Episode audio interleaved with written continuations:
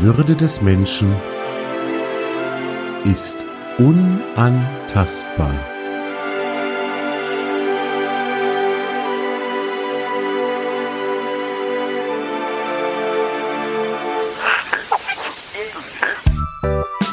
Artikel 1 Gedanken und Gespräche über Respekt, über Wertschätzung und darüber, wie wir all das in unserem Alltag umsetzen können. Artikel 1 ist ein Podcast von und mit Dimo Tapken.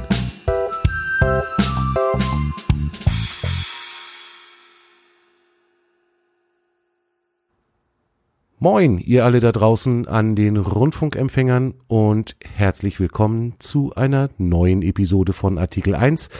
Heute mal wieder mit einem wunderbaren Gesprächsgast. Ich freue mich sehr darüber, mal wieder nicht alleine vor den äh, vor dem Mikro zu hängen, sondern eine Gesprächspartnerin mir eingeladen zu haben, und zwar die Friederike. Der eine oder andere von euch, der bei mir im äh, Podcast schon ein bisschen länger zuhört, kennt zumindest die Stimme von der Friederike schon. Friederike ist nämlich eine meiner treuesten Hörerinnen ähm, des Podcasts und ist mit ihren wundervollen Sprachkommentaren schon das eine oder andere Mal in meiner äh, Feedback-Schleife in der Folge 10 aufgetaucht. Liebe Friederike, schönen guten Abend und schön, dass du da bist. Hallo Dimo, ich freue mich, dass ich dabei sein darf. Ja, finde ich total gut und äh, für eure, für euch Hörer alle da draußen, ähm, wir haben irgendwann mal WhatsApp-Nachrichten hin und her geschickt, die Friederike und ich, und da hat sie mir im Prinzip ein Thema aufgedrängt, das ich ansonsten eigentlich wahrscheinlich eher umgangen hätte. Die Friederike hat nämlich irgendwann zu mir gesagt, du pass mal auf, Alter, ähm, wenn du irgendwann mal über das Thema Respekt, Anerkennung, Wertschätzung und gendergerechte Sprache reden willst, dann sag mal Bescheid, dann machen wir zwei das zusammen. Da habe ich kurzfristig mal Schnappatmung gekriegt und habe gedacht, ach du große Güte, äh, weil das ein Thema ist, mit dem ich mich tatsächlich in der Vergangenheit bisher noch nicht wirklich beschäftigt hatte. Und bin dann so ein paar Tage schwanger gegangen mit dem Gedanken, habe mich gefragt, willst du das eigentlich? Ähm, dann kam irgendwann von der Friederike auch schon die, die Anfrage, du sag mal, ähm, da hast du nicht wirklich Bock drauf auf das Thema, oder? Und ja doch, ich hab Bock drauf. Und deswegen steht als äh, als Episodentitel über dieser Episode jetzt tatsächlich auch ein alter weißer Mann lernt etwas über gendergerechte Sprache. Und dafür freue ich mich sehr, Friederike, dass du dir die Zeit nimmst und ähm, mir und uns ein bisschen erzählst, worum es dir eigentlich geht ähm, und dass ich einfach mal einen Einblick kriege, was eine Frau zum, zum Thema gendergerechte Sprache ähm, sich so vorstellt und vor allen Dingen, was eine Frau, die ich sehr schätze, sich zu dem Thema denkt. Und da kommst jetzt du ins Spiel. Erzähl doch mal ein bisschen was, ähm, vielleicht ein kleines bisschen über dich, was du so machst, wer du bist ähm, und was dich an diesem Thema so umtreibt. Ja, okay. Also Friederike bin ich, äh, komme aus Duisburg und ja, ich kenne den Dimo ja über ähm, eine gemeinsame Fotogruppe, auf der wir in, in auf Facebook sind. So, mhm. das heißt, äh, ja, fotografieren ist ein Hobby von mir und darüber kennen wir uns ja auch. Genau. Und ähm, ja, zum Thema ähm, tatsächlich ist es so, dass mich das ganze Thema jetzt nicht nur gendergerechte Sprache, aber auch unter anderem, also unter, sage ich jetzt bei diesem großen Feld politische Korrektheit, ähm, schon ein paar Jährchen jetzt mittlerweile doch umtreibt und ich immer wieder beobachte, und das hat ja auch so deine erste Reaktion eigentlich gezeigt, dass die Leute da immer so ein bisschen Widerstand ja. spüren, ja. sag ich jetzt mal. Widerstand in meinem Falle äh, tatsächlich Widerstand aus Unwissenheit, ähm, weil ich mich mhm. tatsächlich äh, lange Zeit und lange Jahre schlichtweg geweigert habe, darüber nachzudenken. Und ich merke halt immer mehr, dass das ein Versäumnis ist, dass ich durchaus mal nachholen kann oder aufholen kann. Ähm, ja, Widerstand kann ich in meinem Falle tatsächlich sagen und ich, ich merke auch, dass es immer weniger Widerstand wird, ähm, dass mir aber manche gedanklichen Zusammenhänge noch fehlen und da hoffe ich, dass, okay. dass du mir vielleicht ein bisschen weiterhelfen kannst bei der ganzen Geschichte. Ja. Ähm, Schauen wir mal. Gen gendergerecht, Political Correctness, da werden wir sicherlich ähm, auch noch auf Themen kommen, wo ich dann unter Umständen im Rahmen meiner Demo-Möglichkeiten zur Eskalation neigen werde. Ähm, wenn wir nämlich dann irgendwann vielleicht im Laufe unseres Gesprächs zum Thema Political Correctness dann an den Punkt kommen, mhm. äh, wie das eigentlich sein kann, dass zum Beispiel Literatur umgeschrieben wird. Ähm, hm, okay. Mhm. Da würde ich vielleicht auch gerne nochmal drüber reden. Aber ich will jetzt nicht, vor, will jetzt nicht vorgreifen, ähm, sondern ich würde einfach gerne mal von dir hören, was, was bewegt dich an diesem Thema? Was bewegt mich? Hm, schwierige Frage. Dafür sind wir hier. Ich, äh, ich weiß nicht, ob es daran liegt, dass ich eine Frau bin, weil ich habe auch nicht den Eindruck, dass das allen Frauen so geht. Ähm, aber ähm, hm.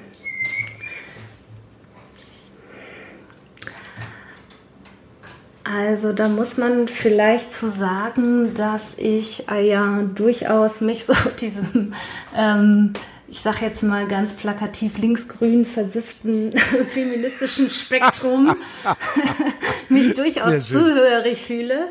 Und ähm, ja, für mich das eigentlich überhaupt keine Frage ist, ne? ob, ob man das machen sollte oder nicht so wie ich, wie ich im Zusammenhang mit deinem Podcast halt auch drauf gekommen bin, so für mich leitet es sich eigentlich schon aus diesem Artikel 1 eben ab, ne? Die Würde des Menschen ist unantastbar. Das bedeutet für mich eben auch in der Sprache, dass ich meine Sprache versuche, äh, möglichst inklusiv und nicht ausschließend zu gestalten. Weil ich glaube, dass das wichtig ist. Also ich glaube, so wie wir reden, das also klar, die Gesellschaft wirkt sich darauf aus, wie wir reden, aber auch umgekehrt. Und deswegen finde ich das eine total gute Sache. Ja, jetzt finde ich gerade den, den gedanklichen Brückenschlag sehr spannend, linksgrün versifft hin zu äh, Political Correctness, gendergerechter Sprache. Ja. Äh, hat das wirklich einen, einen inhaltlichen Zusammenhang? Ich glaube, äh, da, das fällt mir tatsächlich gerade ein bisschen schwer, das äh, in, in Deckung wie, zu bringen. Wie meinst du? Äh, also du, du hast ja gerade gesagt, du bist in diesem linksgrün versifften äh, mhm. Gedankenansatz äh, unterwegs. Ja. Ähm, jetzt fällt da noch ein Glas Wein um. Achso, nee, ich habe jetzt ich hab mit dem Mikrofonständer quasi ja, auch nicht ein Stößchen. Auch gemacht. nicht okay. ähm, ist, ist die ist das sagen, sagen wir, bleib, bleib, gehen wir mal von diesem, von diesem linksgrün versifft weg. Das ist, das ist okay. ja so, ist eine, eine linke Grundeinstellung Voraussetzung dafür, dass man, ähm, dass man sich mit gendergerecht und political correctness auseinandersetzt? Ich hab, ich, Nein, eigentlich nicht Voraussetzung, okay. aber ich glaube, dass das in der Ecke e-, eher stattfindet. Ja, bin ich sofort dabei. Fällt so. mir fällt mir tatsächlich auf. Wir sind ja beide äh, sehr intensive Podcast-Hörer und wir hören, glaube ich, auch in weiten Teilen äh, mhm. sehr ähnliches Zeug. Ähm, Gerade wenn es so um politische und, und gesellschaftliche Themen geht, sind wir, glaube ich, äh, könnten wir unsere, unsere Podcast-Abolisten übereinander legen. Äh, ja. Die wären in weiten Teilen deckungsgleich. Und da stelle ich das tatsächlich selber auch fest, dass in diesem Bereich, sagen wir mal, wenn es eben um politische Gesinnung geht, äh, was eher links angesiedelt ist, dass da das Bewusstsein mhm. geschärfter ist als in anderen Bereichen, die ich mir so anhöre. Ähm, ich frage mich manches Mal, woher kommt das eigentlich? Sind, sind die Leute einfach reflektierter oder äh, um es jetzt mal ganz provokant zu sagen, ist jemand, der links eingestellt ist, der bessere Mensch? Mm -mm, mm nee, ne? Nein. Das glaube ich nämlich eigentlich auch nicht. Nee.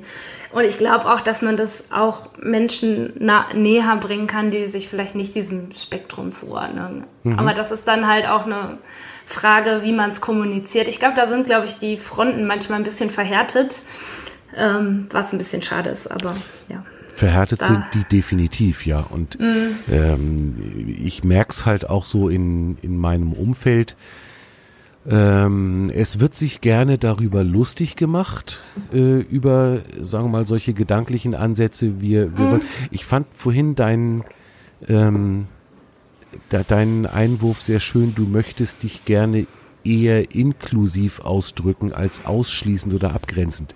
Genau. Das finde ich einen ziemlich coolen Ansatz, den ich tatsächlich so noch nie gedacht habe. Ähm, und wenn man mal anhört, und ich muss zu meiner Schande gestehen, dass das noch gar nicht so lange her ist, dass ich durchaus in dieses Horn auch noch reingetutet habe, ähm, dass man sich da gerne so ein bisschen drüber lustig macht, äh, über diese gedanklichen Ansätze, mhm. sagen wir mal, politische Correctness, Political mhm, Correctness, genau. ist, ist was, da gehe ich längst nicht mit allem konform, was das so an Stilblüten treibt. Also da kommen mhm. teilweise auch Wortschöpfungen bei raus, bei denen es mir die Zehennägel hochkräuselt und wo ich dann einfach denke, man kann es auch übertreiben. Mhm. Ähm, Darf ich direkt einhaken? Ja, natürlich, gerne, jederzeit. Also dieses, man kann es auch übertreiben, das ist ja auch etwas, was ich sehr oft höre.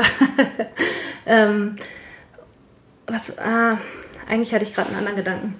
Äh, genau, also mit dem, mit dem Inklusiv, also was ich vielleicht auch noch gerne zwischenschieben würde, tatsächlich gelingt mir das auch im Alltag oft nicht. Ne? Also es ist jetzt nicht so, dass ich hier irgendwie mit dem erhobenen Zeigefinger stehe und alle du, du, du. Ne? Also ich muss da auch kontinuierlich an mir arbeiten. Mhm, okay. Und habe da auch immer wieder äh, Sachen, die ich versuche mir abzugewöhnen oder anzugewöhnen. Ne? Also genau, und ähm, mit dem das ist ja übertrieben. Das Ding ist halt, ja, so politisch korrekt, das ist ja schon fast so eine Art Schimpfwort. Sag ich jetzt mal. Ne? Stimmt, ne? ja. Das geht so. in die Richtung, ja. Genau. Und ähm, dann kommt eben oft gleich diese Reaktion, ja, man kann es auch übertreiben, aber oft ohne, dass überhaupt irgendeine Bereitschaft da war, mal drüber nachzudenken. Also mal einen Schritt drauf zuzugehen. Und dann kommt immer direkt, mhm. ja, ist alles so übertrieben. Das heißt, du, hm. man bügelt eigentlich mit diesem genau. mit dieser Aussage äh, ab, sich überhaupt selber mal Gedanken machen zu müssen. Genau. Ist ja auch bequem, ne? So. Ja, und andersrum ist es natürlich, also das merke ich auch dann an mir selber, wenn ich so manchmal so Diskussionen führe. Ich hatte es neulich erst auf der Arbeit dass ich dann selber auch ein bisschen, ja, ich sag jetzt mal so aggressiv bin. Mhm. Weil man ist da so von überzeugt, aber man schreckt dann, glaube ich, auch manchmal eher ab. Und das äh, hatte dann zur Folge, dass äh, zwei meiner Kollegen jetzt gerne absichtlich Wörter benutzen um mich herum, um mich zu ärgern. Ja, okay. Und da habe ich jetzt halt nichts erreicht, so, ne? Das ist halt ein bisschen schade. Das ist natürlich dann ein bisschen kontraproduktiv. Mhm. Ähm, da bist du dann also im Prinzip in dem Ansinnen oder mit der Idee, den anderen deine Gedanken nahezubringen, eigentlich übers Ziel hinausgeschossen und hast genau. mehr, mehr kaputt gemacht als, äh, als zu vermitteln. Ne? Ja, das ist, genau. das ist schade.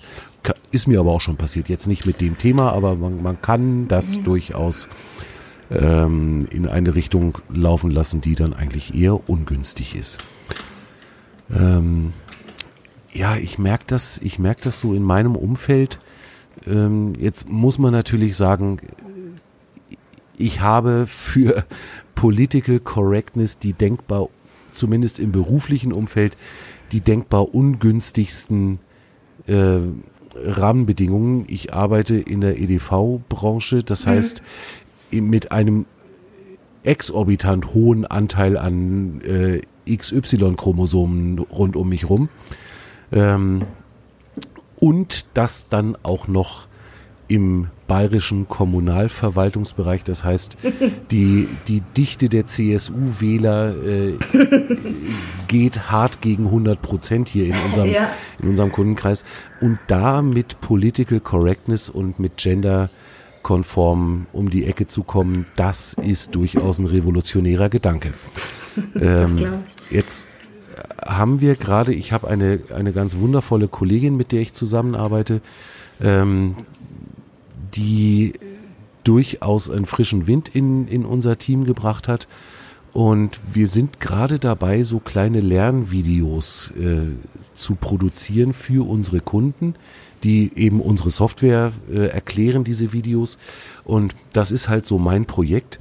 Und ich bin neulich irgendwann mit ihr zusammengesessen in unserer sehr gemütlichen Kaffeeküche und habe dann mal zur Sprache gebracht, wie sieht's denn aus, wenn wir jetzt hier die Texte für oder wenn ich jetzt die Texte für diese Videos spreche oder schreibe, wäre das nicht eigentlich sinnvoll, das Ganze wirklich auch nach diesen Regeln der Gendergerechtigkeit aufzubauen? Und da ging also ein Strahlen über ihr Gesicht und ach, ist das schön, dass ausgerechnet du das sagst und ich habe da auch schon drüber nachgedacht, aber habe mich noch nicht so recht getraut, da was dazu mhm. zu sagen.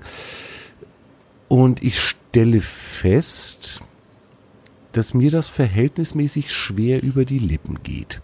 So, mhm. also ich, ich habe mir das dann durchgelesen. Wir haben, ähm, es gibt ja tatsächlich Internetseiten, da werden wir auch einiges ähm, in die Shownotes packen zu dieser Episode. Es gibt zum Beispiel eine Internetseite geschicktgendern.de ähm, extrem spannend. Und es gibt äh, von der Frauenbeauftragten für äh, bei der Uni München gibt es auch eine, äh, eine Übersichtsseite, die heißt Gender, Kompetenz und Sprache. Ähm, auch das werden wir sicherlich ins, äh, in die Shownotes legen. Da kann jeder mal reingucken, was es so für Möglichkeiten gibt, sich selber so auszudrücken, dass niemand aus- oder abgegrenzt wird. Das ist aber für jemanden wie mich, der jetzt im nicht ganz einem Vierteljahr 50 wird, eine echte Umgewöhnung. Mhm. Ne? Also, also, ja, erzähl, ja. sag. Naja, also ich, mir geht das genauso. Ne? Also ich merke halt selber, dass ich das im Alltag total wenig mache. Äh, mhm. Sei es jetzt beim Sprechen oder auch beim Tippen. Ich hatte neulich mal auf Facebook was geschrieben aus dem Urlaub und da hatte irgendwie Hongkonger geschrieben einfach, ne? Ja. Weil das ist halt so die Gewohnheit. Und dann hat halt eine ähm, Freundin von mir halt drunter geschrieben und hat halt automatisch dann sozusagen gegendert. Und ich dachte so, ah, klar, ne?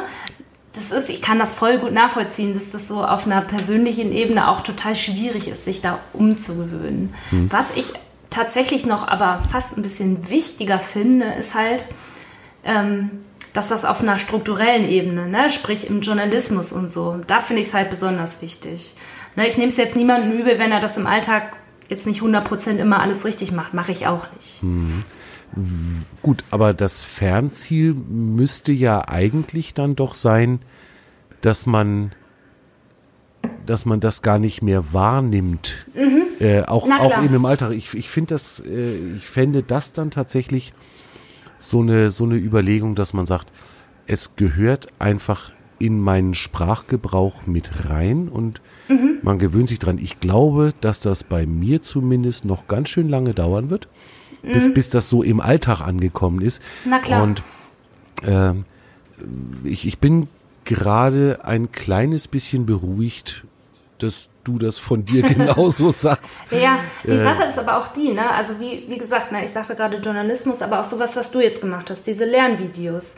Das ist halt wichtig, dass man, also das nur aus sich herauszumachen, ist halt schwierig. Aber wenn, wenn man es halt überall liest und auch hört, ne, mhm. das bewirkt, glaube ich, auch viel. Dass das einfach in die Wahrnehmung Ge so ein bisschen genau. unterschwellig reinsickert, ne? Genau, richtig. Ja, okay. Also dann, dann sind wir ja aber eigentlich jetzt zumindest mal mit unseren Lernvideos schon auch auf dem richtigen Weg. Das heißt, ähm, wenn wir da eben wirklich das Gendern und ich muss das echt üben, ähm, dass das nicht so holperig daherkommt, ähm, dann wäre das eigentlich schon der richtige Weg, weil es einfach natürlich auch eine, eine Außenwirkung hat, die jetzt beziehen wir es mal wieder auf meine Firma, die dann unseren Kunden auch zeigt, da ist ein Unternehmen, das sich der Tatsache bewusst ist, dass es auch eine, äh, ja, jetzt, jetzt wird's dann vielleicht ein bisschen, bisschen arg schwülstig, aber ähm, einen Bildungsauftrag hat. Und zwar Mhm. nicht, und zwar nicht nur Bildungsauftrag äh, in Richtung, ich zeige euch jetzt äh, Schritt für Schritt, wie ihr unser Dokumentenmanagementsystem zu verwenden habt, sondern ähm, Bildungsauftrag auch in die Richtung, ich zeige euch oder wir zeigen euch, dass wir die Zeichen der Zeit verstanden haben und äh, das ernst nehmen und uns da nicht lustig drüber machen, ähm, voll. was, was sich gesellschaftlich gerade so alles tut. Und äh, jetzt, die Gesellschaft ist ja momentan ganz brutal im Wandel begriffen. Ne? Also und zwar in, in, in alle Extremrichtungen irgendwie habe ich das Gefühl. Äh, es, es kriechen äh, es, es, es kriechen Unmenschen unter ihren Steinen hervor und, und kotzen ihren, äh, ihren verbalen oder ihren geistigen Dünnschiss in die Welt. Ähm, das ist die eine Extremausprägung und es sind halt Leute dabei, die tatsächlich sich bemühen, unsere Welt ein bisschen besser zu machen und das eben durchaus auch mit so kleinen Geschichten wie, wie eben wir unterhalten uns auf, auf Augenhöhe mit Menschen, die durch irgendeinen Zufall zwei X-Chromosomen abgekriegt haben. Genau. Ne? Was ich auch, nee, sorry, dass ich dich unterbreche. Unterbrich mich, wir haben Zeit. Nee, alles gut. Ähm, was ich halt auch noch sagen wollte, also ne, ich hatte ja am Anfang das mit der Inklusion gemacht und was du halt auch gerade erzählt hast, ne, mit deiner Kollegin, die sich da tierisch drüber gefreut hat. Mit gendergerechter Sprache machst du halt auch Menschen sichtbar. Ne? Das ist halt eine total wichtige Sache.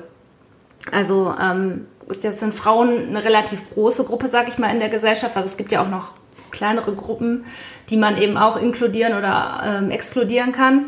Und ne, wie du sagtest, sie hat sich da total drüber gefreut. Und so geht mir das auch immer, ne? wenn ich irgendwie wahrnehme, da, da bemüht sich darum jemand halt.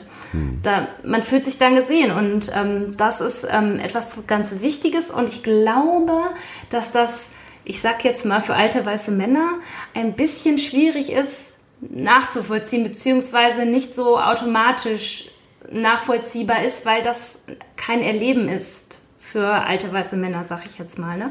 Ja. Und das meine ich überhaupt nicht als Vorwurf. Ich finde, dass ich es ist jetzt viele fühlen sich ja dann immer angegriffen. Nein, nur weil ich alt bin, weiß Mann. Nein, das ist ja nichts Schlimmes. Man muss sich nur darüber bewusst sein, dass man eben die Gruppe ist, die überall repräsentiert ist.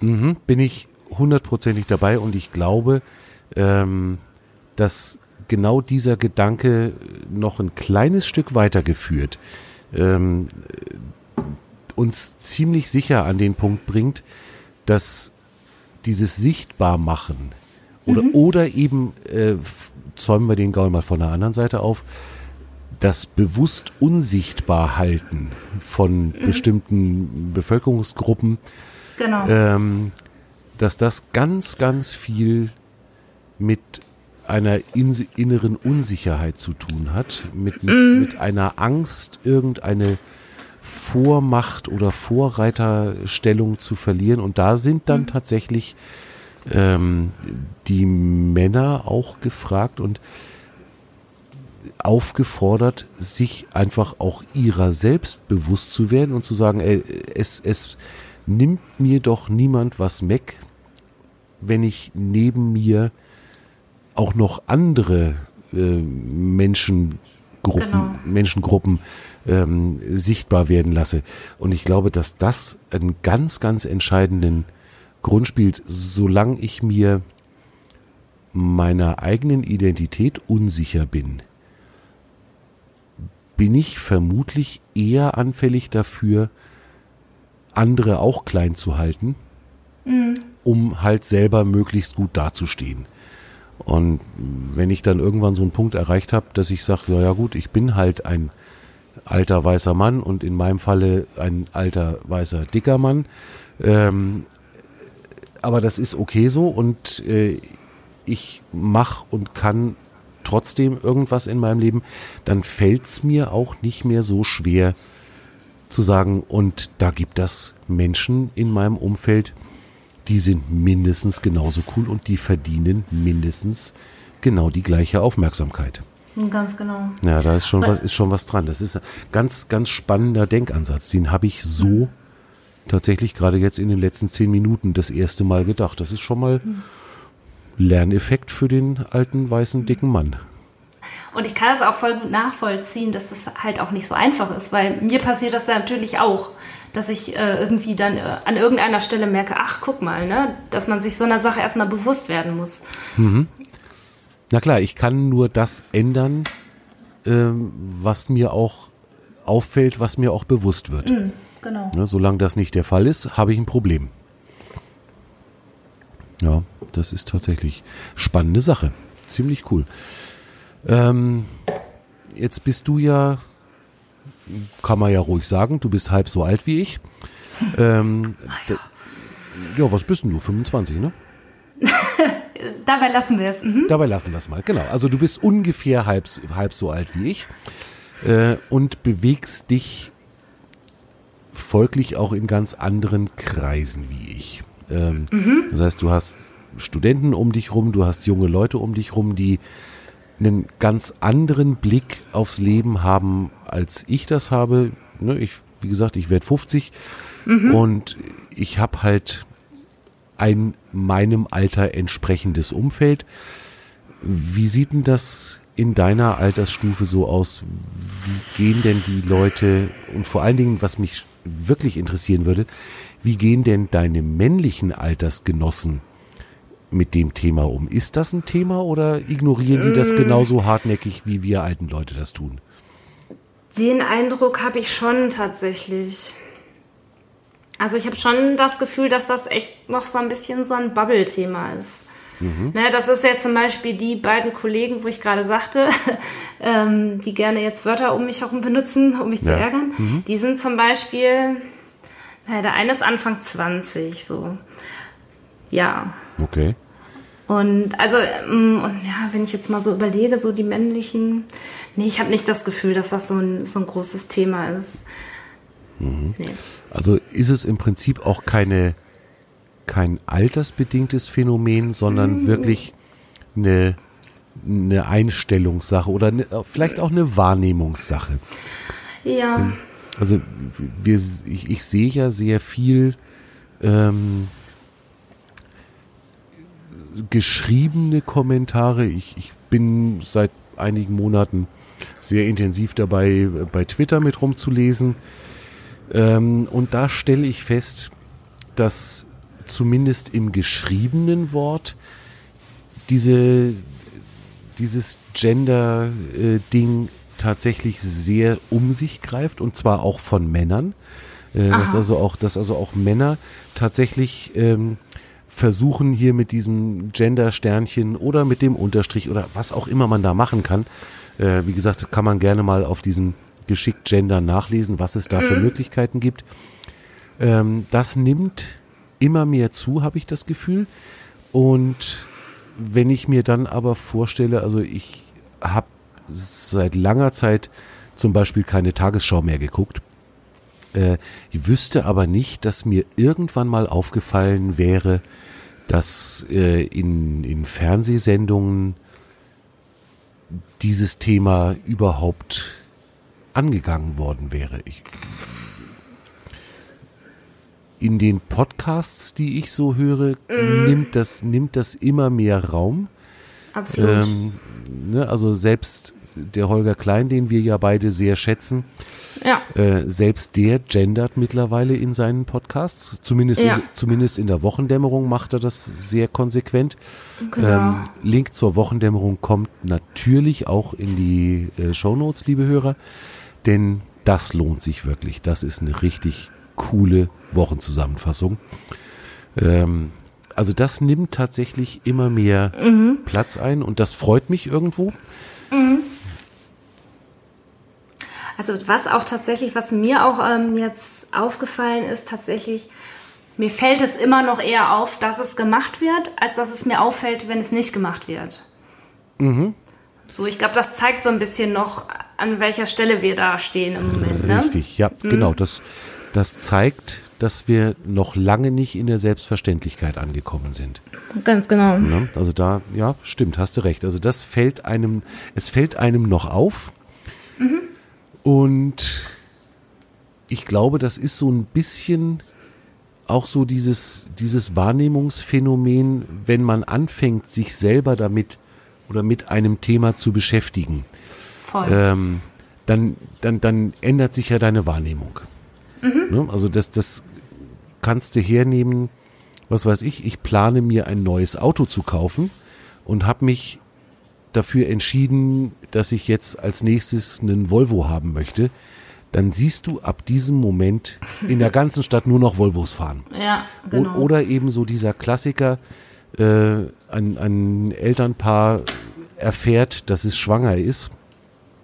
Ab dem Zeitpunkt siehst du nur noch Schwangere und Kinderwägen im Auto in, ja. in, der Stadt rumfahren. Und ich, das kommt ich, aber bei Frauen automatisch mit einem gewissen Alter, dass man nur noch Schwangere sieht.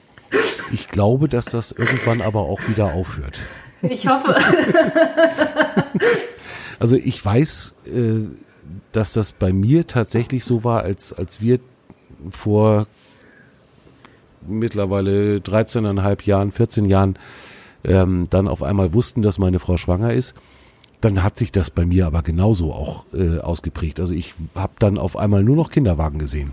ähm, und das ist eigentlich ein ziemlich geiles Gefühl gewesen, muss ich sagen. Und ich habe mich ja mhm. auf, auf das Kind unglaublich gefreut und freue mich auch heute noch unglaublich immer wieder über das Kind. Ähm, aber ich glaube, auch das spielt so ein bisschen in die Richtung rein, ähm, mhm seit ich angefangen habe, ich meine, jetzt, jetzt musst du mir gerade mal helfen, wie lang ist denn das her, dass du mir, dass du mir diesen, diesen Ball zugeworfen hast mit, mit Gender? Das war. Ein paar Monate? Das ist ein paar Monate. Also es war mhm. irgendwann, irgendwann im Sommer, ne? Ja, ja, genau. Ja. Ähm, und seitdem trage ich ja diesen Gedanken mit mir rum und äh, dann kommen halt solche Geschichten wie jetzt unsere Lernvideos noch mhm. mit in, ins, in die Geschichte rein. Und ähm, seitdem nehme ich das tatsächlich auch sehr selektiv wahr und es ist genau das, was du gerade gesagt hast. Mir fällt es dann beim Podcast hören auf, wenn diese Gender-Geschichte genutzt wird. Mhm ich nehme es bisher noch nicht wahr, wenn es irgendwo nicht genutzt wird. Und, Ganz genau. Mhm. Ähm, ja, da hast du schon recht. Das ist eine spannende Nummer. Ähm, aber letztlich wird, was meinst du, wird sich das wirklich im Alltag dann so irgendwann durchsetzen, dass wir das selbstverständlich auch im Gespräch mit unseren Kumpels abends nach dem vierten Glas Rotwein noch noch an, mhm. anwenden oder glaubst du das eher nicht? Also ich halte das jetzt nicht prinzipiell für unmöglich. Das wird nicht morgen passieren. Ne? Das braucht, glaube ich, sehr, sehr viel Zeit. Ich glaube auch, dass prinzipiell sich einfach, ähm, sage ich jetzt mal, dieses, dass Frauen benachteiligt sind. Ähm, das spiegelt sich auch in der Sprache wieder. Also ich glaube, dass, dass ne, das ist ja ein komplexeres Gefüge sozusagen. Das ist ja nicht nur Sprache. Mhm. Und ähm, da ist noch ganz viel Luft nach oben und ich glaube, das wird auch noch Zeit benötigen einfach. Da sind wir an einem ganz, ganz wichtigen Punkt. Das ist nicht nur Sprache, hast du gerade gesagt. Mhm. Ähm, das ist genau der Gedanke, den ich lange Zeit mit mir rumgetragen habe, ähm, aber eben von der anderen Seite aufgezäumt. Ich habe immer immer so das Gefühl gehabt, solange ich meine Umwelt mit Anstand und mit Respekt behandle, muss ich es eigentlich nicht verbal noch so nach außen tragen. und äh, irgendein Teil in mir, in, in irgendeiner Ecke von mir, sagt und denkt das auch heute noch. Mhm. Ähm, wo, wo ich mir einfach denke, wenn ich, wenn ich meine Umwelt durchgängig mit Anstand behandle und wenn ich auch Frauen mit Anstand behandle, ähm, was ich glaube ich durchaus tue, dann muss ich nicht ein Gendersternchen mitsprechen. Mhm. Ähm, das siehst du, glaube ich, anders, ne? Ja, aber ich kann es natürlich nachvollziehen, weil es auch ein bisschen anstrengend, ne? ähm. Mm, ja. Ne, das ist, ich glaube tatsächlich, dass das viel damit zu tun ist. Es ist natürlich, ne, man kommt, muss da irgendwie so aus seinen Gewohnheiten und aus seiner Komfortzone raus. Ist, ne, ich würde jetzt auch niemandem unterstellen, dass man das jetzt so aus Boshaftigkeit nicht macht oder dass man dann irgendwie ein Sexistenschwein ist, weil mhm. man das nicht macht. Ne? Ja. Das ist, aber richtig, ich würde schon sagen, dass das, ja, also ich finde es essentiell einfach, mhm. ne, die Sprache so inklusiv zu gestalten. Ja,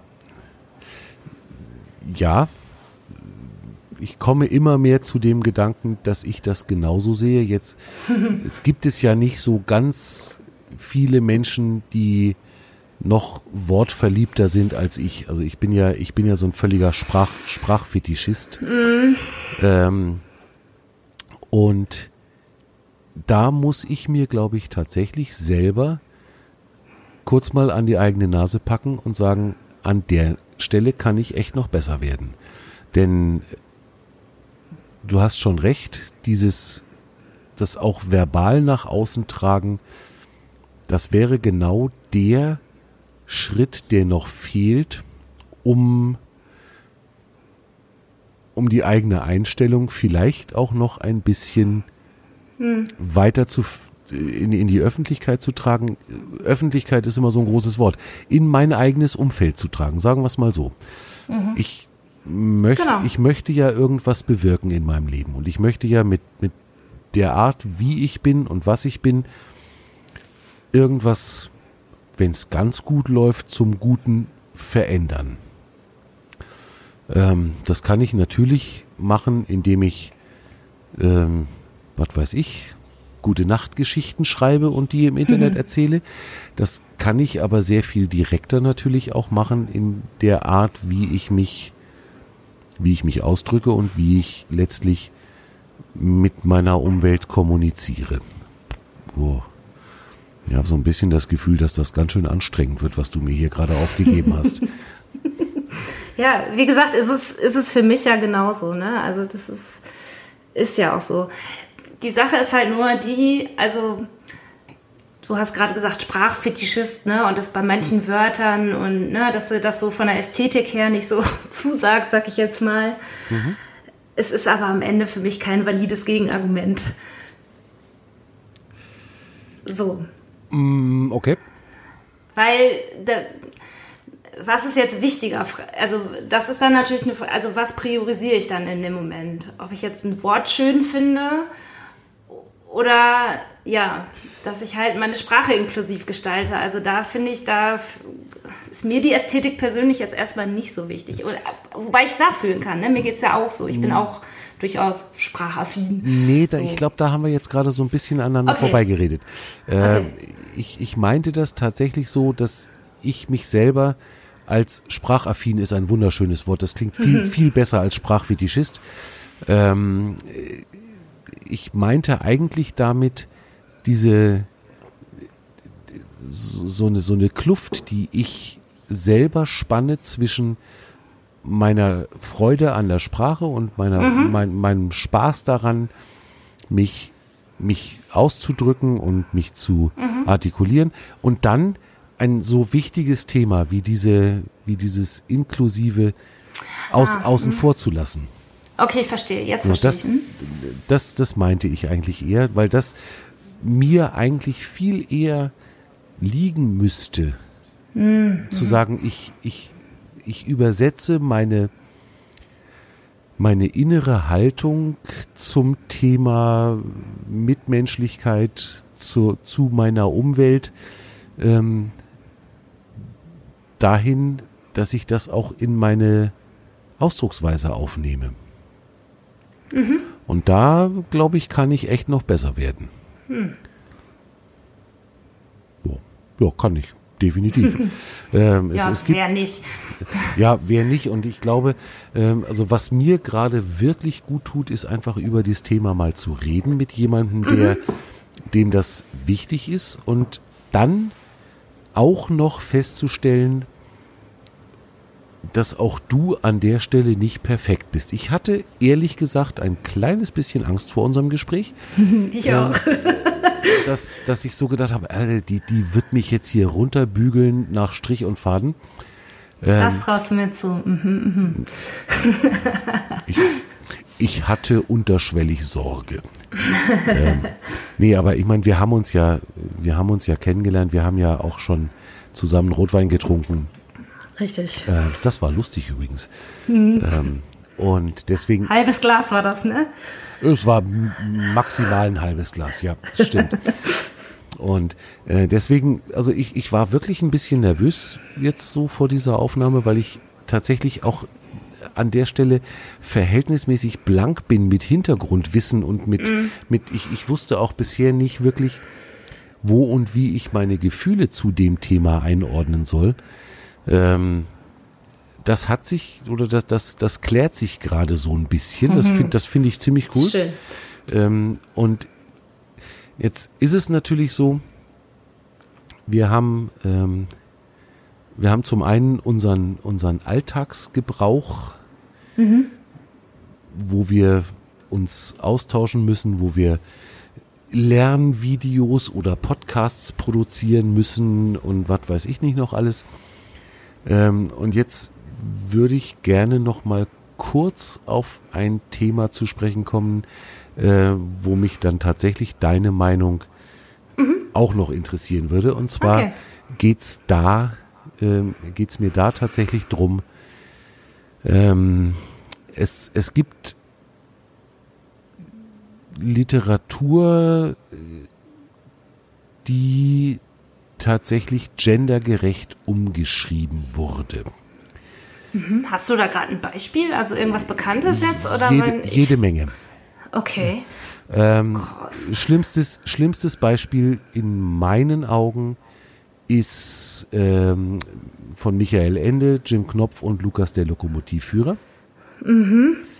In, der Das- in der Ursprungsfassung, kennst du, ne? Ja. In, Ja. Der, in der Ursprungsfassung reisen Jim und Lukas los und äh, fahren mit ihrer seefest gemachten Emma aufs große Meer und landen irgendwann in China. Und in China erleben sie so zwei, drei Abenteuer und man muss sagen, die Chinesen kommen in dieser Geschichte nicht ganz so gut weg. So, da, da, da werden Klischees bedient ohne Ende. Äh, ne, die Chinesen sind klein und sind immer am Lächeln und was weiß ich nicht noch alles. Wenn du dir heute ein Buch kaufst oder das Hörbuch kaufst oder was auch immer, ähm, die beiden reisen heute nicht mehr nach China, sondern sie reisen in das fiktive Land Mandala. Und es ist, es, es wird, es wird nichts anderes, nichts anderes ge- verändert in der ganzen Geschichte. Die Geschichte ist wortwörtlich die gleiche, nur, nur dass China nicht mehr China, sondern Mandala heißt. Also die, die Prinzessin heißt weiterhin Li Si und der kleine, ähm, der kleine Chinese, der die beiden dann in Empfang nimmt, heißt weiterhin Ping Pong. Ähm, und es ist alles die gleiche Suppe, die gleiche Geschichte, nur heißt es nicht mehr China, sondern Mandala. So. Dann ein anderes Beispiel, wenn du dir heute äh, Pipi Langstrumpf kaufst. Ähm, Pip, Pip, Da habe ich von gehört. Pipis Vater ist nicht mehr Negerkönig in der Südsee. So. Ja, ich kann direkt was zu sagen. Also, ähm, hm, es ist ein bisschen schwierig tatsächlich. Also, hm, hm, da habe ich jetzt auch nicht so eine ganz feste Meinung zu, glaube ich. Also, ich finde es, glaube ich, schon wichtig, dass, wenn man so Literatur Kindern vorliest, wie auch immer, dass man das irgendwie in einen Kontext bringt. Also ich weiß jetzt nicht, ob Umschreiben die richtige Methode ist, aber ich fände das schon wichtig, irgendwie das in einen Kontext zu bringen. Und ich weiß auch tatsächlich nicht, wenn ich jetzt kleine Kinder hätte, ob ich gewisse Sachen einfach nicht vorlesen würde, weil ich sage, das ist mir zu problematisch. Das will ich vielleicht an irgendeinem Punkt machen, wo ich das auch verständlich erklären kann. Weißt du, wie ich meine? Ja. Weil ich finde es, also da, da, kann, da kann, also da kommen ja dann auch viele gerne dann immer um die Ecke und nein, alles übertrieben und so. Nee, nee, nee. Ist ganz witzig. Ich habe heute angefangen, ein Buch zu lesen ähm, im, im Bus. Das heißt ähm, Deutschland schwarz-weiß von Noah So. Okay. Da geht es sehr viel um Alltagsrassismus. äh, sehr viel, das, darum geht es in dem Buch so. Und ähm, da ist mir zum ersten Mal heute in meinem Leben der Gedanke gekommen, dass das ja irgendwie problematisch ist, dass wir ähm, diese hellbeigen rosa Buntstifte mhm. als Hautfarbe bezeichnen. Ja. Das sind ganz kleine Dinge. Man kann dann sagen, ja, das ist doch jetzt übertrieben, aber es sind eben viele kleine Dinge, die sich zu so einer zu so einem Gesamtbild und zu so einer Gesamtstruktur zusammenfügen. Ich finde das gerade to total spannend. Ich finde das wichtig, dass man da irgendwie zumindest drüber nachdenkt. Mhm. Und dann, also und das nicht gleich mit abkanzeln, ist ja voll übertrieben. Ja, ich finde das total spannend, weil genau heute habe ich äh, mal wieder auf Twitter äh, ein genau zu diesem Thema, gib mir mal die Hautfarbe, ein wunderschönes Bild gesehen. Ähm, das werde ich im, ähm, in den Shownotes auch verlinken. Ist das das mit dieser Buntstiftpackung? Nee, mit zwei, ah, okay. zwei Kinder, die nebeneinander, ja. nebeneinander sitzen. Ah, mm. und das eine sagt, kann ich mal die Hautfarbe? Und das andere mm. sagt, naja, klar, hier. Und, und gibt das braune, und reicht, den braunen Stift. Und reicht ihm den braunen Stift rüber. Das hat mir heute auch jemand unter ja. meinen Facebook-Beitrag dazu gepostet. Ja, genau, das habe ich auch gesehen. Finde ich obercool.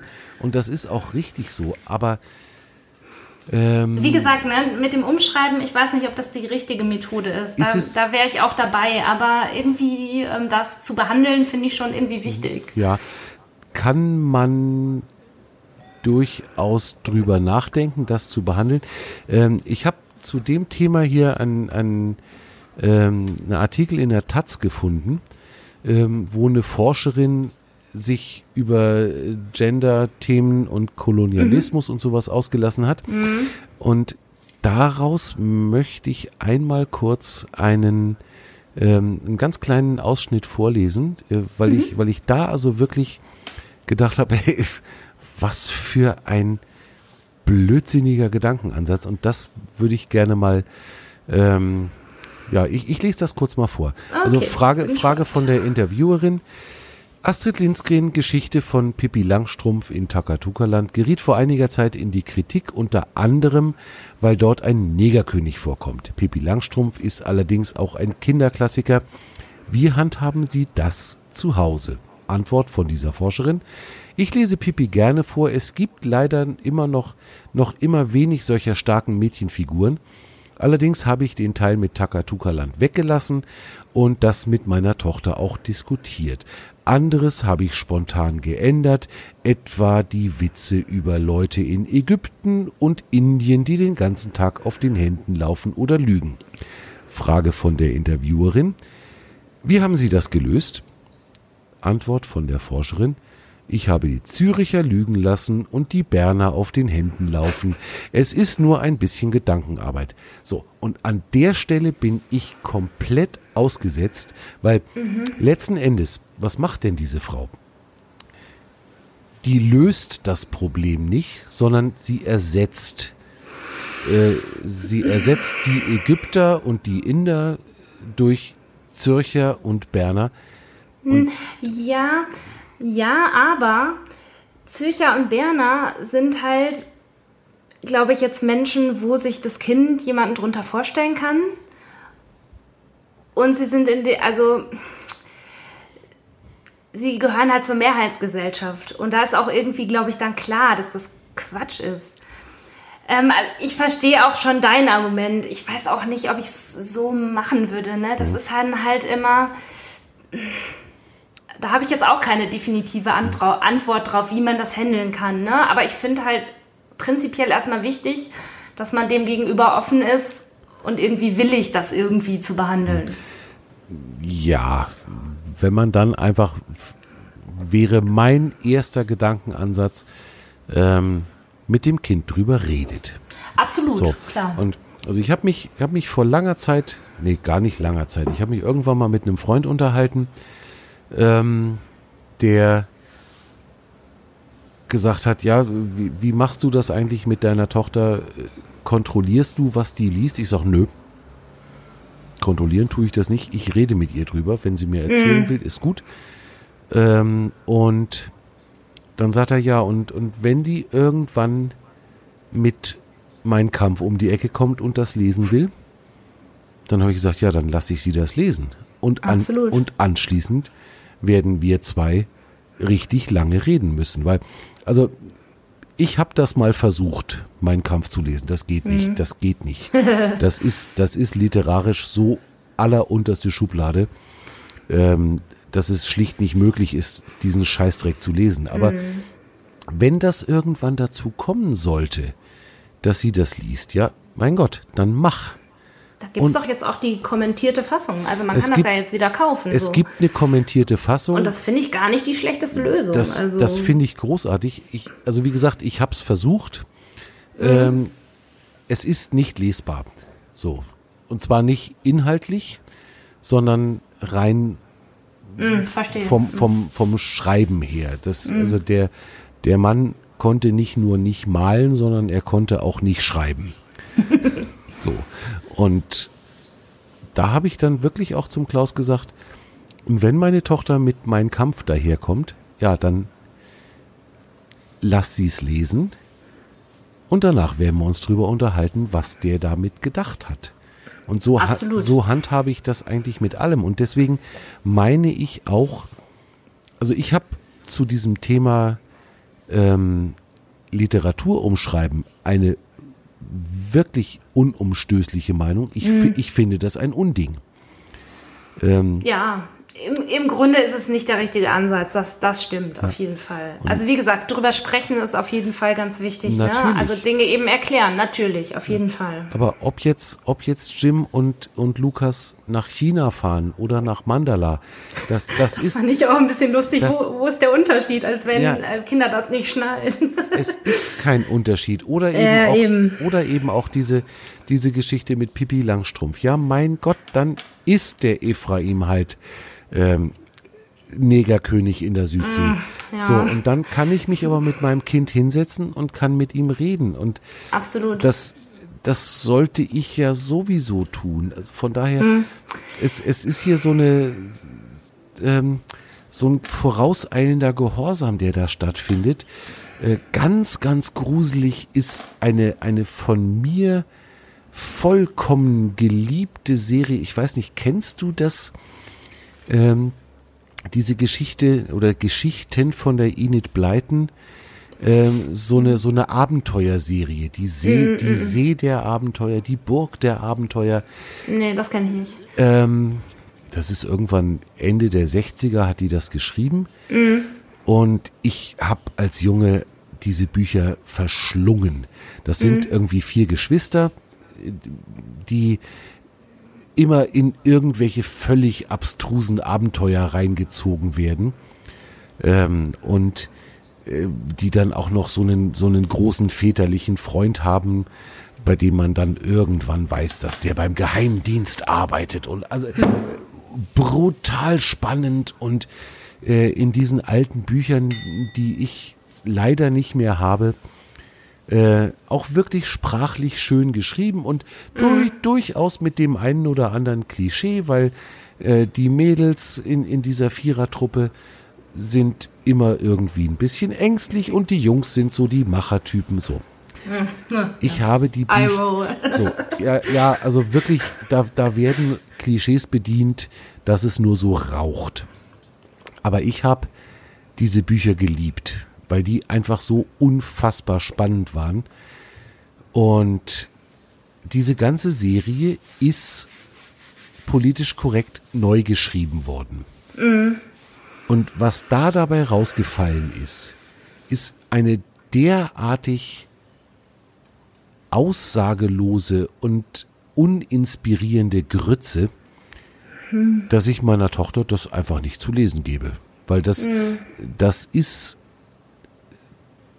also für, für diese Umschreibung sind ganz, ganz viele arme Farbpartikelchen für den Druck gestorben, die mm. dafür nicht hätten sterben müssen. Und das ist halt so, dass ich einfach denke, es kann nicht sein, dass ich einer Astrid Lindgren, dass ich einem Michael Ende Worte in den Mund lege, mm. die da nicht herkommen. Das, nee, das mm. finde ich ziemlich unmöglich und die Verantwortung liegt nach meiner Überzeugung verdammt nochmal bei den Erzeugern der Kinder, die sich dann hinsetzen und sich mit denen unterhalten. Ja, ja, klar. Ich weiß nicht, ob das. Dazu muss natürlich auch bei denen erstmal so ein Bewusstsein dafür da sein, ne? Naja, klar. Ähm, ja, und da wären wir auch wieder so beim Anfang, ne? Da müssen wir erstmal hinkommen. Ähm, ja, aber nee, aber prinzipiell gebe ich dir recht. Ne? Also wie gesagt, man muss es irgendwie in einen Kontext setzen und natürlich, es ist natürlich auch, ähm, sag ich mal, sind halt Werke ihrer Zeit. Es mhm. ist halt so. Das, das, das, muss man, glaube ich, auch klar machen dann. Das, ne? das denke ich halt auch, genau. Ich meine, Astrid Lindgren, ähm, das ist halt 60 Jahre her, 70 Jahre mhm. her. Mhm. Da, das war eine andere Zeit. Michael Ende ähnlich. Ähm, und es würde doch niemand auf die Idee kommen, heute hoffe ich zumindest, ähm, Gedichte von Goethe oder irgendwelche Sonette von Shakespeare umzuschreiben. Mm, ja, ja, richtig, völlig klar. Ja, also äh, es gibt von Schiller ein ganz furchtbares Gedicht, wie ich finde. Äh, das heißt irgendwie so, ehret die Frauen. Kein, ganz, ganz gruseliges Ding. Über das Gedicht bin ich ähm, als erwachsener Mann, ich habe ja nach der Bundeswehr nochmal die Schulbank gedrückt und ähm, dann kam im Deutschunterricht unser, unser Pauker her, den ich sehr geschätzt habe und hat uns eine Interpretation für dieses Gedicht aufgegeben. Und ich habe mir das Drecksding angehört und, äh, oder durchgelesen und, und habe dann eine Interpretation dazu geschrieben, die an Eindeutigkeit nur noch schwer zu überbieten war ähm, weil ich das einfach unfassbar bescheuert fand. Und so, so eine Schwarz-Weiß-Malerei war halt ein bisschen blöd, dass gerade das das Lieblingsgedicht von unserem Deutschlehrer war. Ich hatte ein bisschen Argumentationsschwierigkeiten, aber wir haben uns wirklich äh, über eine Doppelstunde die Köpfe heiß geredet, wir zwei. Und alle anderen in der Klasse haben so wie beim Tennis gesessen und immer vom einen zum anderen geguckt. Mhm. Ähm, und ich habe für die Interpretation am Ende eine Eins gekriegt. Weil er gesagt hat, du hast zwar keine Ahnung von Poesie, aber du hast das wenigstens sauber vertreten. so, aber kein Mensch käme auf die Idee, Goethe, Schiller, Shakespeare oder wen auch immer umzuschreiben, ähm, nur um es irgendwie gendergerecht hinzukriegen. Und warum ist es bei Kinderbüchern dann eine andere Einstellungssache? Das verstehe ich nicht. Hm, ja, gute Frage. ist das nur bei Kinderbüchern so? Also ich habe noch nichts anderes erlebt. Ah, okay, okay, verstehe. Hm. Also ich, ich wüsste jetzt nicht, dass es, dass es an der Stelle oder zu diesem Thema irgendwo was gibt, was nochmal umgeschrieben mhm. worden wäre. Bücher für Erwachsene. Äh, nee. Habe ja, ich, hab ich tatsächlich mich auch noch nicht drum gekümmert, weil. Steckt sicherlich irgendwie so, so ein pädagogischer Gedanke dahinter, ne? Also, ne, dass man irgendwie. Ja, genau. Es ist auch wenn der dann in dem Moment fehlgeleitet ist, ne? Da sind wir uns einig. Der ist fehlgeleitet und ja. der geht, der, das, das, das ist eben das, was ich eben gesagt habe, so ein, so ein vorauseilender Gehorsam ähm, beziehungsweise nehmen die, die Lektoren, die das dann umschreiben, die Verantwortung von den Eltern weg. Gerade wenn es um Kinderbücher geht. Mhm. Ja, also wir haben hier Pipi Langstrumpf in der, in der Originalfassung stehen. Wir haben auch ähm, Jim Knopf hier alleine stehen. Gut, mhm. Meine Tochter ist mittlerweile 13, die liest das jetzt, ja, die liest das jetzt nicht mehr, aber ähm, das ist nie ein Thema gewesen. Und ähm, wenn ich mir das so angucke, dann haben wir da ein Kind am Start, das durchaus das Thema mit der, mit der Gleichberechtigung auf dem Radar hat. Mhm. Und Weiß nicht. Ja, da spielen ja auch ganz viele andere Faktoren mit, ne? Mhm. das ist halt die Zeit, in der, also jetzt ist ja auch generell ein ganz anderes, eine ganz andere, ähm, wie sagt man denn, Bewusstsein irgendwo überhaupt mal erst dafür da. Auch wenn wir da immer noch, sag ich jetzt mal, am Anfang stehen. Ja, genau. Also und da spielen so viele ne, Kinderbücher, aber ne, wie, so wie ich, wie, wie ich immer gerne eben sage, ich benutze immer so gerne dieses Wort Struktur, strukturell, mhm. ne? Ja. Wie die Gesellschaft halt so ist. Ja. Spielt da alles mit rein. Natürlich. Und sicherlich, ne, mit Kinderbücher umschreiben, ja, wahrscheinlich erreicht man da jetzt nie so wahnsinnig viel mit. Ist das fehlgeleitet, ich. ja, wie wir es gerade gesagt das haben. Das glaube ich halt auch. Und deswegen, also ein ein Bewusstsein dafür zu entwickeln, dass in unserer Gesellschaft und dass in unserem eigenen Wahrnehmen, in unserem eigenen Erleben ein, eine Wandlung stattfinden sollte mhm. und das aber auch gerade schon tut. So mehr oder weniger intensiv und da gibt es bestimmt so einen Haufen erkenntnisresistente Menschen, die, oh ja. die das bisher noch ignorieren. Ähm, ich glaube, da sind wir uns einig, das wird und das muss kommen. Mhm. Die Aufgabe ist, so wie ich es gerade einschätze, für mich schwerer als für euch junge Leute. Sicherlich. Weil ihr da äh, einfach noch ein kleines bisschen unbelasteter reingeht oder mhm. sagen wir mal, vielleicht mit, mit weniger eingefahrenen Mustern, sagen wir es mal so. Ja, wobei das natürlich auch immer noch transportiert wird, ne? Also es ist mühsam. Also ich habe erst neulich irgendwie erlebt, dass äh, eine Freundin von mir, die hat zwei Kinder, junge Tochter, also Sohn und Tochter so rum. Und äh, dann wollte die Tochter dem Jungen ein Kleid anziehen und das wurde dann kategorisch erklärt, dass das überhaupt gar nicht geht. mhm. ne? Und sowas passiert halt immer noch und trägt sich halt immer noch weiter. Ne? Naja, und klar. Ich, es ist halt, wie gesagt, das braucht, glaube ich, Zeit einfach. Das ist einfach so. Das braucht es mit Sicherheit und diese, ja gut, Ge Geschlechteridentitäten, äh, ich glaube, da müssten wir dann Können wir auch noch, noch, ich bin bereit. Machen wir nochmal eine kom komplett neue Folge auf dafür. Da habe ich dann auch das eine oder andere zu sagen dazu. Ja, ja, ich glaube es dir. Ähm, aber das ist natürlich auch ein Aber Thema. das spielt da mit rein, Na ne? klar, also ganz, auch ganz, sprachlich. ganz ja, Welche sprachlichen, ähm, wo reden wir männlich, wo weiblich, das spielt da ja auch mit rein, auch mit den, in dieses Gendern sozusagen. Also ja, von na, daher so ganz na, weit weg ist es nicht. Das ist nicht so ganz weit weg und ähm, es, um das jetzt kurz mal an, ich, ich fürchte, wir werden dieses Gespräch wirklich noch führen.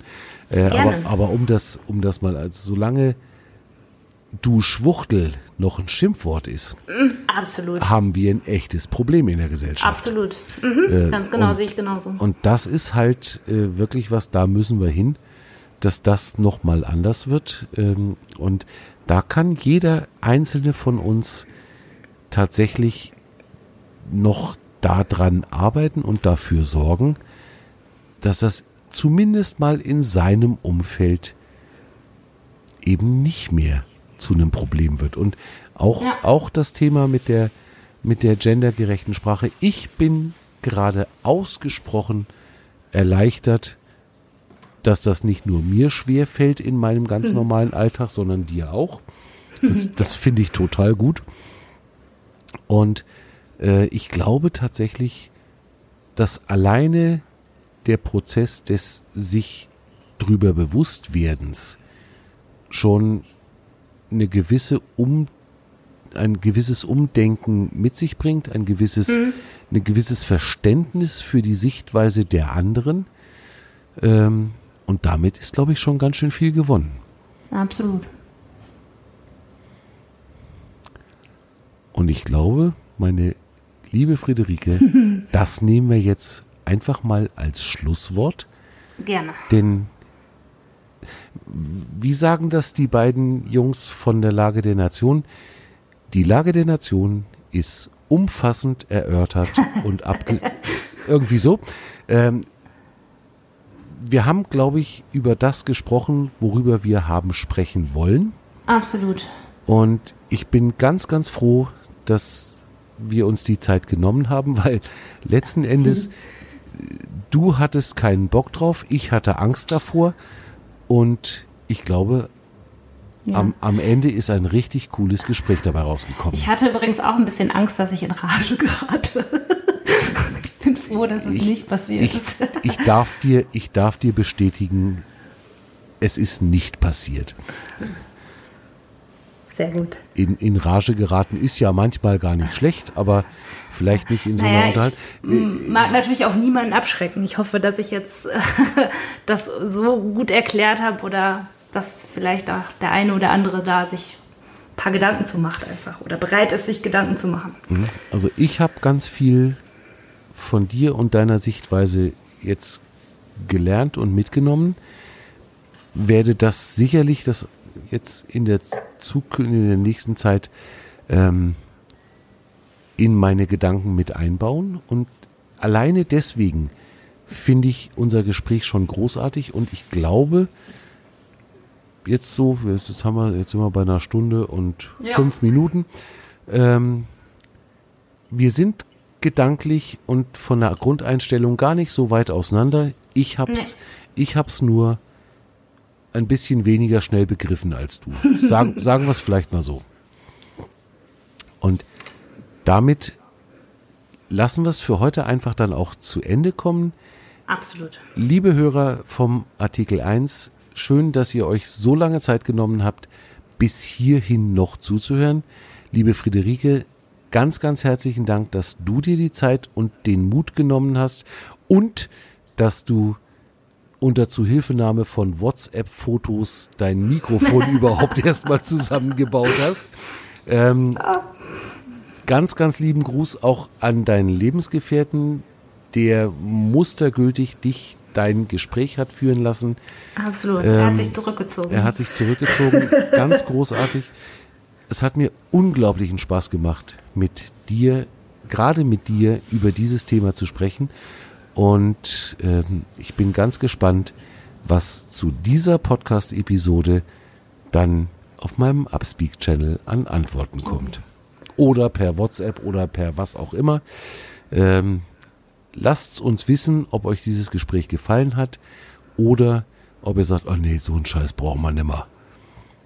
Ich bin gespannt und ja, nochmal Friederike, ganz, ganz herzlichen Dank. Ja, ich danke dir, Dimo, und ich möchte mich bei den HörerInnen verabschieden. Geil! Es wurde gegendert bei den HörerInnen. Super. Perfekt.